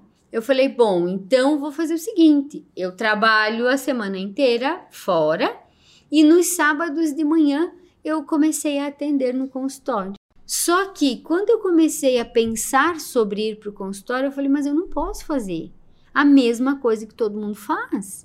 Eu não posso simplesmente chegar na frente de um paciente e conversar com ele, trazer todos os fantasminhas dele para a consciência dele e não ajudar a resolver. Foi aí que eu entrei e antes de começar a atender no consultório, eu comecei a mergulhar dentro de mim com processos de programação neurolinguística, PNL, com processos de reprogramação mental, com os processos de hipnose ericksoniana, hipnose sistêmica e juntando com isso com essa linguagem do corpo, entendendo o que que o corpo estava querendo mostrar, o que o corpo estava querendo dizer com os sintomas que ele trazia. E eu comecei a perceber melhoras no meu quadro, no quadro do diabetes, no quadro dos outros acometimentos físicos que eu ia sentindo, da ansiedade, daquele processo de compulsão alimentar, até mesmo do, da sensação assim de tristeza, daquela tristeza que parecia que ficava é, conectada dentro de mim e também naquele, naquela sensação de vazio que estava dentro de mim. E quando eu comecei a perceber que isso deu resultado comigo, eu pensei, eu preciso ensinar isso para as pessoas. Eu sei e eu imagino que tem muita gente que passa pelo que eu estou passando. E que necessariamente também não encontrou o caminho, porque eu também não tinha encontrado o caminho. Buscando, eu busquei, busquei terapia, busquei terapia psicológica, terapia holística, busquei terapia, é, cursos de autodesenvolvimento, autoconhecimento, mas nada me trouxe um passo a passo, um caminho de como fazer. E aí eu ia num curso e entendia que eu tinha que fazer uma, uma, alguma coisa. Aí eu ia lá e colocava em prática comigo, resolvia. Eu em outro curso e também entendi que aquilo resolvia. E assim eu fui juntando tudo aquilo que foi dando é, resultado dentro de mim. E aí foi quando eu falei: agora eu tô pronta para ir para o consultório. Porque agora, além da fala, eu vou conseguir entregar uma resolução para as pessoas. Só que eu estava em empresa, mas dentro do meu padrão funcionava. Eu trabalhava em empresa e no final de semana, no sábado, eu atendia no consultório. E isso foi uma ferramenta legal. Foi uma estratégia legal para mim naquele momento. Você foi reforçando a segurança, digamos assim, de, de começar atendendo no consultório. Isso. Só que é assim. Já tinha quatro anos de formação. Mas assim, toda a minha experiência tinha sido em psicologia organizacional. E aí, quando eu fui para o consultório, tô, apesar de ter um, um método, uma forma que eu senti que deu resultado comigo, eu tive todas as inseguranças possíveis. Que é o normal, né? Que é normal, que é natural, porque era algo novo, porque eu entendia que eu tinha a vida de uma pessoa na minha frente e que o que eu falasse para aquela pessoa ia trazer um movimento na vida dela e que eu tinha uma responsabilidade muito grande. E acreditem vocês ou não, eu fiquei quatro meses atendendo um único paciente no consultório. E se vocês me perguntarem por que isso aconteceu, eu tenho clareza disso hoje. Porque eu não confiava em mim e eu não confiava no meu trabalho. Então, o que que eu inconscientemente fazia? Eu impedia que qualquer outro paciente chegasse, porque na minha, no meu inconsciente é como se eu tivesse que dar resultado com aquele paciente, para depois eu conseguir ter outro paciente. E claro, né, gente, o primeiro paciente é aquele que traz tudo aquilo que a gente tem de medo, de insegurança, tudo aquilo que a gente não tem resolvido dentro da gente. Então, sim, foi um paciente que era dependente químico, já tinha passado por várias internações, já tinha recaído várias vezes, e ele só reforçava dentro de mim aquele sentimento do que de que eu não era capaz, aquele sentimento de que consultório não dava dinheiro, porque afinal de contas eu estava praticamente pagando para trabalhar. Eu morava em Concórdia e eu vinha atender em Joaçaba num consultório cedido por uma amiga psiquiatra. E ela me dizia, Manu, eu não consigo entender. Eu te encaminho um monte de pacientes e as pessoas simplesmente não chegam para você. O que está acontecendo? E aí eu dentro de mim pensava, né? Eu não me sinto segura? Como é que vai chegar mais gente? Como é que eu vou dar conta disso? E quando eu entendi isso, e eu entendi que eu podia fazer o meu 50%, e eu poderia dar os meus 120% do meu 50%, mas que 50% era da pessoa que estava na minha frente. Quando eu entendi que eu estava fazendo a minha parte, porque até agora eu estava no processo de culpa e de punição, né? Achando que eu não estava sendo suficiente. E aí, quando eu entendi que era um processo dele, que eu estava fazendo o meu 50%, surgiu o segundo paciente, o terceiro paciente, o quarto paciente, até que chegaram oito pacientes. E aí eu estava com um sábado cheio. E foi quando eu decidi sair da empresa que eu estava, porque com oito pacientes semanalmente eu já ganhava mais do que eu recebia na empresa. Só que a minha crença, reforçada pelo padrão do meu pai, entendi que eu não posso ficar só com o consultório. Eu comecei a dar aula na universidade.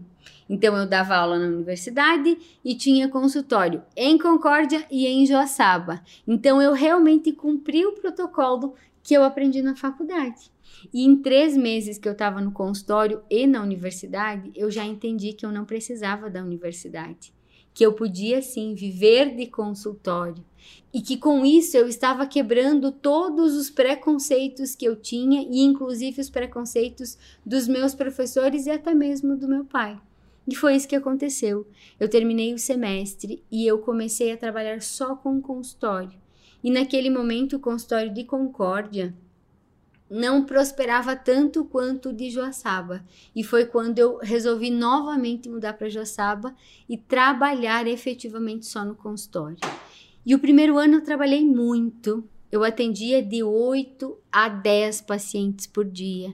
E foi quando que eu entendi que eu precisava começar a fila de espera. E quando você começou a atender, assim, é, você começou com esse novo olhar, né? Que você é, teve primeiramente para você, de entendimento e de resolução das tuas emoções, né? Então, quando você começou a atender, você também, por óbvio, começou a testar essa metodologia, a validar ela, né? E você acredita que é, essa, essa, esse novo olhar foi o que te diferenciou, assim, do ponto do atendimento, dos atendimentos que você teve lá atrás, né? Que você teve a tua experiência de, do processo terapêutico e não viu o resultado.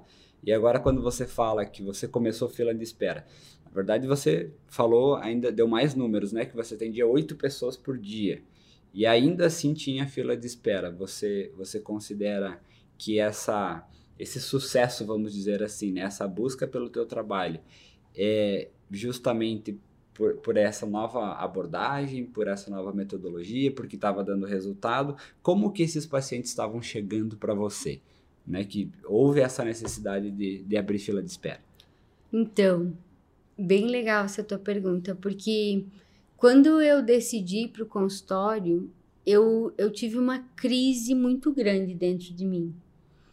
Porque eu sabia como era a psicologia tradicional. Eu sei, eu sabia naquele momento que a psicologia tradicional não tinha me trazido o resultado que eu gostaria.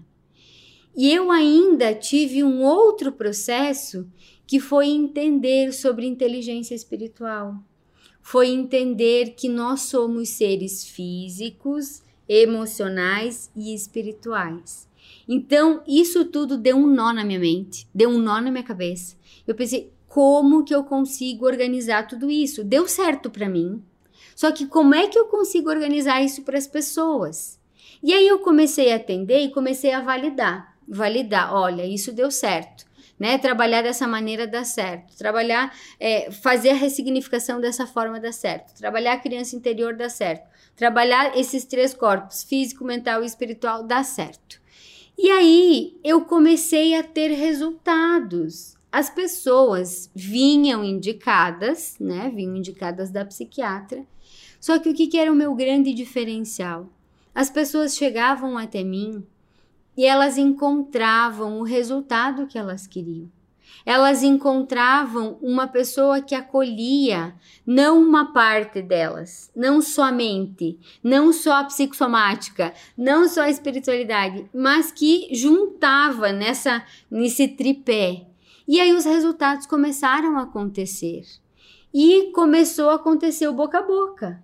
Olha, eu fui lá na Emanuele e ela fez isso comigo, né? Ela me, me, me, me tratou dessa maneira e isso resolveu, então vai lá. Ah, mas eu já fiz tanto processo terapêutico que não deu resultado. Será que vale a pena eu ir lá na Emanuele? E aí as pessoas diziam: vá lá, experimenta para ver, né? Como é que é isso para você? E aí o boca a boca começou a acontecer. As indicações da psiquiatra continuaram acontecendo e ela me dizendo: Manu, que legal, as pessoas estão voltando para mim, estão gostando muito do teu trabalho, da forma com que você trata, da forma com que você aborda, da forma com que você vê o mundo e você vê o paciente. E aí, oito, dez pessoas começou a fila de espera já no primeiro ano de consultório, começou a fila de espera. E, e o que, que você atribui a esse sucesso, esse sucesso? Não sei se a palavra mais correta seja essa, né? Mas o que, que você atribui ser o diferencial de, do teu, da tua forma de trabalhar, né? Do teu atendimento que gera esse resultado que as outras pessoas, né, você é, compartilhou conosco, que as pessoas chegavam e falavam, ó, já tentei de tudo, não deu resultado, né, muito provavelmente passaram por várias abordagens, né, porque que, o que, que você atribui que o teu, a tua metodologia faz essa diferença, assim, né, é, uhum. que gera esse resultado e que ocasionou né, nessa né, busca pelo teu trabalho? É que eu não fico focada ou apaixonada pelo sintoma. Porque que eu vejo que a maior parte da psicologia e até mesmo da medicina ficam muito focados no sintoma que a pessoa está trazendo hoje e como eu consigo resolver esse sintoma. Porém, o sintoma é só a pontinha que está aparecendo do iceberg. Por quê? Porque antes de aparecer o sintoma, tem um tanto de conteúdo, digamos assim, que é a parte de baixo do iceberg, que não está bem resolvido. Então, para entender, né? Tudo aquilo que você foi vivendo na tua infância, na tua adolescência, inclusive na tua vida intrauterina, tudo isso está armazenado nessa parte de baixo do iceberg, que é o que a gente chama de memória inconsciente. O inconsciente não é ruim, ele é bom. Só que a maior parte dos processos terapêuticos e até mesmo da medicina, ela fica só, ela se ocupa só da parte que está aparecendo que é o sintoma. E qual que é o meu grande objetivo e qual que é o grande objetivo da metodologia que eu utilizo? É buscar a causa raiz do seu problema do seu bloqueio emocional. Eu sou filha de agricultor e o meu pai, ele sempre dizia, quando a gente ia carpir na roça, ele sempre dizia: não adianta você cortar o mato só aquela parte que está em cima da terra. Você precisa tirar a raiz, porque se você não tirar a raiz, o mato vai brotar. A raiz está lá, está firme e forte, você cortou a parte de cima, mas todo, toda a raiz está ali, toda, toda a planta, ela está ali, então ela vai brotar. E com essa metáfora eu comecei a entender, eu falei, claro, não adianta resolver o sintoma, porque eu resolvo o sintoma agora, mas o problema que não está resolvido, a emoção que não está resolvido, está lá no inconsciente. Então eu preciso fazer o quê? Tirar a raiz, tirar a raiz daquele problema e daquele bloqueio emocional. E para tirar a raiz, eu preciso olhar para onde? Para a infância. Eu preciso olhar para a vida intrauterina. E o que, que a maior parte das terapias faz? Olha para o presente reprograma e encontra uma forma de lidar diferente com o que você está vivendo no teu presente. Você tem ansiedade, então você tem que encontrar estratégias no presente para não ficar ansioso. Você precisa respirar, você precisa meditar, você precisa, sei lá, colocar o pé na terra, não sei, fazer yoga. E sim, não estou dizendo que isso não ajuda, gente. Ajuda. Tomar medicação ajuda. Fazer tudo isso ajuda. Só que se você quer realmente acabar com esse conteúdo que está mal resolvido dentro de você, você tem que entender qual que é a raiz, qual que é a cena, qual que é o momento, qual que é o sentimento que está mal resolvido lá no teu passado e que está ativando gatilhos emocionais no teu presente. Então, por isso que o método ele vai mais profundo. Só que o que, que eu entendi? Que tem muitas pessoas e existe um conceito coletivo de que águas passadas não, não movem moinhos, né? Você já ouviu várias vezes isso, não? Ah, o passado já passou, eu não preciso ficar olhando para isso.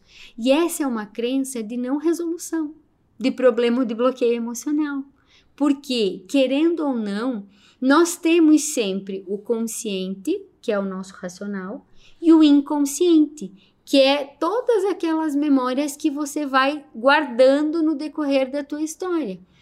Se você quiser modificar o teu pensar, o teu sentir, o teu expressar, você precisa trabalhar as duas memórias, não só a racional, mas também a inconsciente. Então, o método é justamente o diferencial, talvez, né, se eu posso assim dizer, do método é justamente isso, é buscar a causa raiz.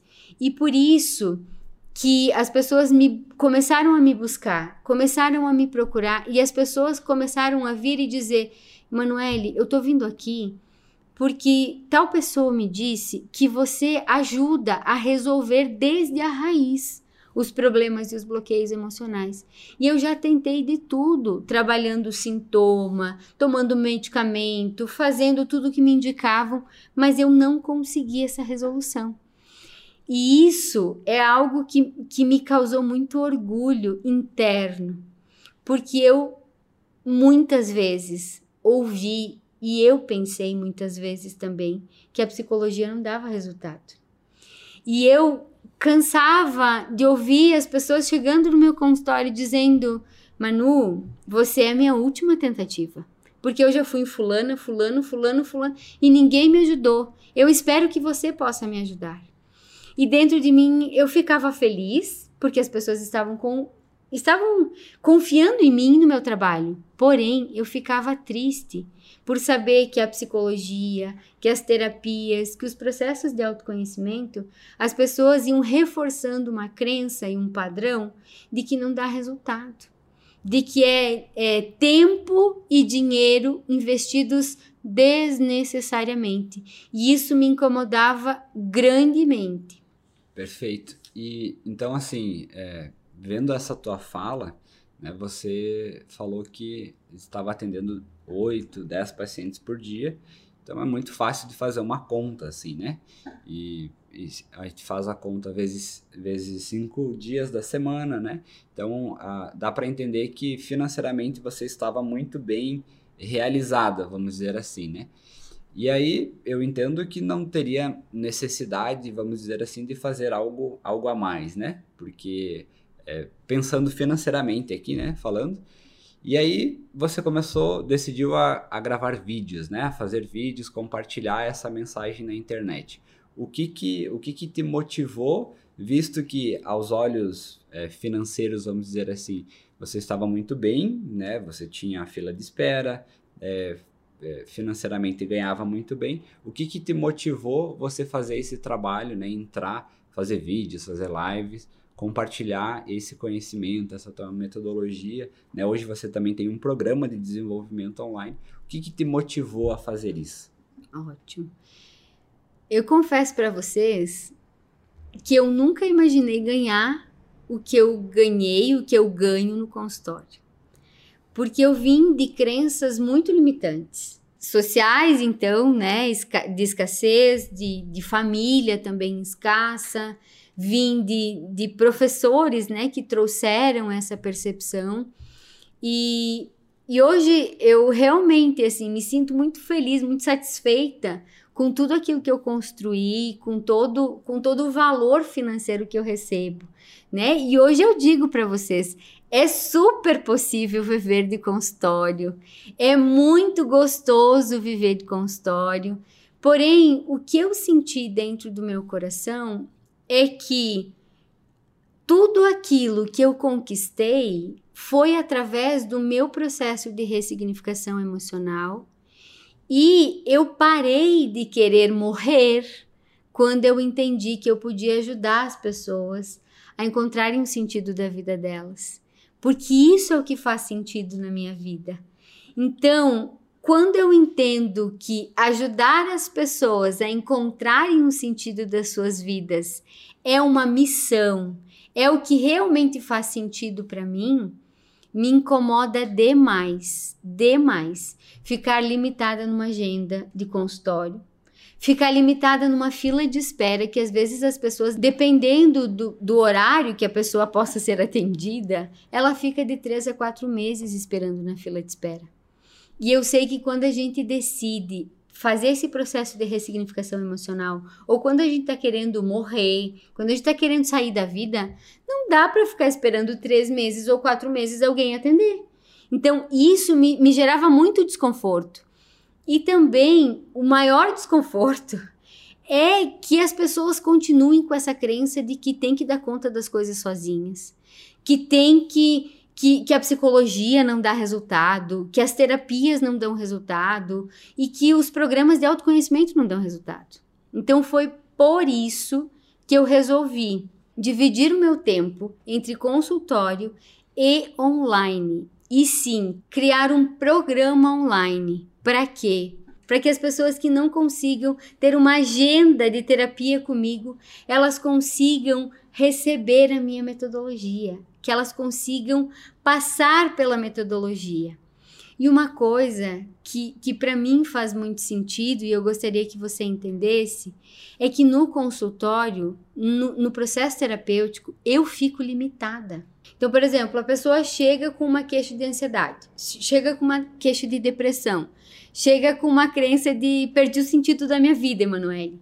Eu vou ajudar a pessoa a tratar aquilo, né? O meu olhar, ele vai para aquela emoção, para aquela situação, para aquela queixa da pessoa. E eu entendo que a pessoa não é só aquela queixa, que a pessoa não é só aquela emoção mal resolvida, que a pessoa não é só aquela parte, que existe uma quantidade de outras emoções, de outras coisas que estão influenciando e o sintoma que ela está me trazendo é aquela, a ansiedade, a depressão, a falta de sentido de vida. Porém, no consultório o tempo fica limitado, porque as pessoas querem resultados rápidos e eu entrego resultados rápidos. Eu ajudo a pessoa a encontrar resultados rápidos. E quando ela vê resultado naquilo que ela estava com, com necessidade, pronto, eu dou alta para ela. Só que eu, dentro de mim, sei que existem muitas outras coisas que ela pode lidar, que ela pode ressignificar. E aí eu sempre ficava pensando como é que eu poderia fazer isso. Uhum. E aí, bingo, vem a gravação dos vídeos, vem o programa. Programa Ressignifique Sua Vida. Porque no programa eu consigo mostrar para as pessoas o passo a passo. E ela vai entendendo que o processo de ressignificação emocional, ele é como se fosse uma cebola que a gente vai tirando a primeira camada, a segunda camada, a terceira camada. Então, assim, ó, na, na terapia, digamos assim, no processo terapêutico, eu tiro uma camada. Eu ajudo a pessoa a tirar uma camada. Mas existem várias outras camadas. E o programa Ressignifique a sua vida, ele tem justamente essa oportunidade de ir tirando todas as camadinhas e, claro, com o meu apoio, com o meu acompanhamento e sim com quase 11 anos de trabalho com desenvolvimento de pessoas, seja em empresas, seja até mesmo dentro do consultório. Só dentro do consultório já são quase 10 anos de atendimento. Então, assim, ó, confesso para vocês, eu já conheço, tem pessoas que, que dizem, né, nossa, Manu, parece que você tem bola de cristal, que você parece que lê o que está acontecendo na nossa mente. Eu não tenho bola de cristal. Eu só, só conheço o processo emocional, como que o gatilho lá da infância vai gerar consequência aqui no presente. Eu já sei, quando a pessoa me traz esse sintoma, eu já sei qual que é a causa raiz. Eu só preciso fazer com que a pessoa entenda onde é que está a causa raiz dela. E isso eu consigo fazer no programa. E aí eu consigo fazer de que maneira? Ajudando a pessoa a olhar para todas as emoções. Então, no programa, é, se a gente assim pode resumir, você colocou o conceito que qualquer pessoa possa é, identificar a sua causa raiz e, enfim, fazer o processo de ressignificação. Porque entendo que no programa você dá todas essas ferramentas, né? E, e assim, qual, qual seria. É, claro que talvez já, já fica claro assim, é, qual que é a principal diferença, mas hoje é, se, fosse, se a gente fosse pensar assim, seria melhor fazer a terapia individual com você ou ter acesso ao programa, ou um complementa ao outro? Como é que é essa principal diferença? Talvez as pessoas que estão assistindo queiram, talvez tenham essa dúvida, né? Então, uhum. Então, assim, qual que é a tua visão, né? Sendo que você sabe o que é feito numa sessão de terapia, no processo terapêutico individual, ou do programa, assim, se puder trazer essa clareza mais para nós. Como eu já falei, no processo terapêutico a gente trabalha uma uma questão, por assim dizer, né? Então a gente vai trabalhar a queixa que o paciente está trazendo, que é o que ele quer resolver rapidamente. Terminou aquele, resolveu aquele problema, aquela queixa que ele está trazendo, encerrou-se o processo terapêutico. No programa, a pessoa vai sim resolver o problema que ela está trazendo nesse momento, que ela está sentindo, né? O desconforto que ela está sentindo nesse momento. Porém, ela vai ser convidada a ressignificar várias outras cenas, vários outros momentos, várias crenças, inclusive limitantes, que ela vem guardando desde a infância, desde os processos anteriores. Então, no, no programa, não importa qual é o teu problema ou bloqueio emocional. Você vai olhar para a causa raiz para a base daquilo que você está sentindo nesse momento. E por óbvio, você vai para a base daquilo que está te incomodando mais nesse momento. Só que aí depois que você resolve isso que está te incomodando nesse momento, que a gente tira a primeira camadinha da cebola, você vai ser convidado a olhar para uma outra emoção ou para uma outra situação. E aí você vai tirar a segunda camadinha da cebola e vai para a terceira camadinha e a quarta camadinha e a quinta camadinha, né? Então a gente vai fazendo esse processo de evolução. Tá, e, e assim, é, a gente entendeu né, a principal diferença do, da, da sessão individual, né, do atendimento terapêutico e do programa. Então, se tem profissionais que gostariam de ter acesso a essa, essa metodologia, assim, você também faz, você também ensina, você tem essa possibilidade? Ou seria o programa Ressignifique Sua Vida? Sim, eu tenho um programa que eu desenvolvi para profissionais. Porque como o método ele está empacotado num passo a passo, eu só preciso apoiar os profissionais a entenderem como é esse passo a passo e também poderem fazer com os seus próprios pacientes. E se você é profissional, se você sente que não está conseguindo o resultado que você gostaria com os seus pacientes, se você está querendo ingressar nessa carreira, né, de ajudar as pessoas, que assim como eu, você tem esse desejo de ajudar as pessoas, mas também está perdido por onde começar, eu tenho um passo a passo, eu tenho um método que pode te ajudar a trazer esse entendimento da causa raiz e da ressignificação emocional. Então, se você tem interesse, entre em contato, me acompanhe nas redes sociais, que você vai ter informações de como entender e como aplicar também esse passo a passo, essa metodologia que é o método Ressignifique-se. Ah, legal. E, enfim, acho que ficou bem claro para todo mundo, né, como é que você é, passou pelo, por esse processo de ressignificação, né? E o porquê você faz isso agora.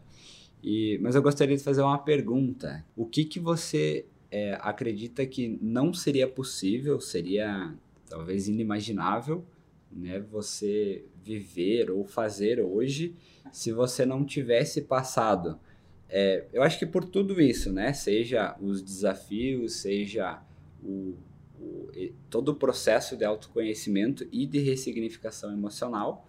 Né? O que, que seria, não seria possível se você não tivesse passado por tudo isso, feito esse processo de ressignificação emocional? Primeiro, muito provavelmente eu não estaria aqui. Eu teria verdadeiramente tirado minha própria vida. Foram duas vezes, pelo menos, em que eu decidi isso e que eu não fiz. Então, a primeira coisa, eu não estaria aqui falando com vocês e segundo, eu não estaria gravando vídeos, porque e nem me expondo na internet, porque como fui criada numa cidade muito pequena, de interior, com muito essa crença do que que os outros vão falar, do que que os outros vão pensar, me expor, falar da minha vida, falar da minha história e falar de como eu vejo o mundo seria algo muito desafiante, muito desconfortável os primeiros vídeos eu senti muito desconforto. Se você me, já faz tempo que me segue, você deve perceber a diferença, né? Por quê? Porque eu ainda atuava com medo, porque eu ainda atuava com vergonha. Hoje em dia eu entendo que o que eu fui, o que eu passei na minha vida, tudo foi necessário para que eu pudesse estar tá aqui ensinando e falando de cadeira sobre ressignificação emocional, sobre vontade de morrer, sobre perder o sentido da vida e reencontrar o sentido da vida. Então hoje eu entendo que o meu passado, ele só é uma oportunidade de ajudar outras pessoas. E que falar de mim já não me identifica mais. Hoje eu já não sou mais a pessoa que eu era lá no passado. Então, isso ajuda que as pessoas também possam se autorizar a fazer esse processo de ressignificação emocional. Então, estar aqui já é um, um processo inimaginável e falar sobre uma metodologia, abrir o meu coração e até mesmo ensinar essa metodologia, né? Não apenas para pessoas, mas também para profissionais, isso seria inimaginável na minha história. Legal. E se você é, se você tivesse um espaço para você falar uma, uma mensagem, essa mensagem ela seria vista por, por todo mundo, assim. A pessoa abrir o celular e iria aparecer essa mensagem, a TV iria aparecer essa mensagem. Que mensagem que você, que frase, que, que dica talvez que você daria pro, assim, para todas as pessoas, assim, se tivesse essa oportunidade? Uma frase que eu mesma criei e que faz muito sentido para mim. Não é sobre o outro, é sempre sobre você. Então, se você está incomodado, se você está desconfortável, se você está Qualquer coisa que esteja acontecendo na tua vida não é o outro. Não é o mundo, não é Deus, não são as pessoas à sua volta, é você. É a tua programação mental. É o teu interno que está manifestando no externo. Porque os outros, eles só são nossos espelhos. Eles só são personagens contratados para a gente olhar para a gente mesmo. Então, não é sobre o outro, é sobre você. E você pode dirigir a tua vida para o mal ou para o bem. Uma excelente mensagem aí, né, para todo mundo. Bom, a gente está chegando ao final do podcast. Como vocês sabem, esse foi o primeiro episódio. Então, vão, virão outros episódios. E o que, que vai rolar nos outros episódios aí? Ah, meu coração transbordando. Vocês vão me ver emocionada. Meus alunos e as pessoas que passaram pelo método compartilhando as suas próprias transformações, as suas próprias ressignificações emocionais, o assumir o volante do carro. Então, fiquem ligados, porque o podcast do Ressignificador, além de ser uma história de transformação, é uma grande lição que cada um dos nossos ressignificadores trazem, cada um do seu jeitinho, uns mais tímidos, uns mais expandidos, outros com mais revelações, outros mais contidos, cada um do seu jeito, trazendo o que o método Ressignifique fez na vida deles, cada um a seu modo. Então fica ligado. E eu gostaria muito de em algum momento da minha e da tua história poder estar contigo em uma live falando sobre o seu processo de ressignificação emocional. Porque sim, assim como eu sou ressignificadora, todos podemos ser, cada um a seu modo. Mas para isso, precisa sair da zona de conforto e assumir a autorresponsabilidade. Eu tô aqui, o método também, e você pode fazer a tua escolha. Continuar na zona de conforto ou se desafiar e viver essa liberdade e essa autenticidade de ser quem somos, encontrando ou reencontrando o sentido da tua vida, mas ressignificando desde a raiz seus problemas e seus bloqueios emocionais. Show! Nos vemos no próximo episódio. Até o próximo episódio.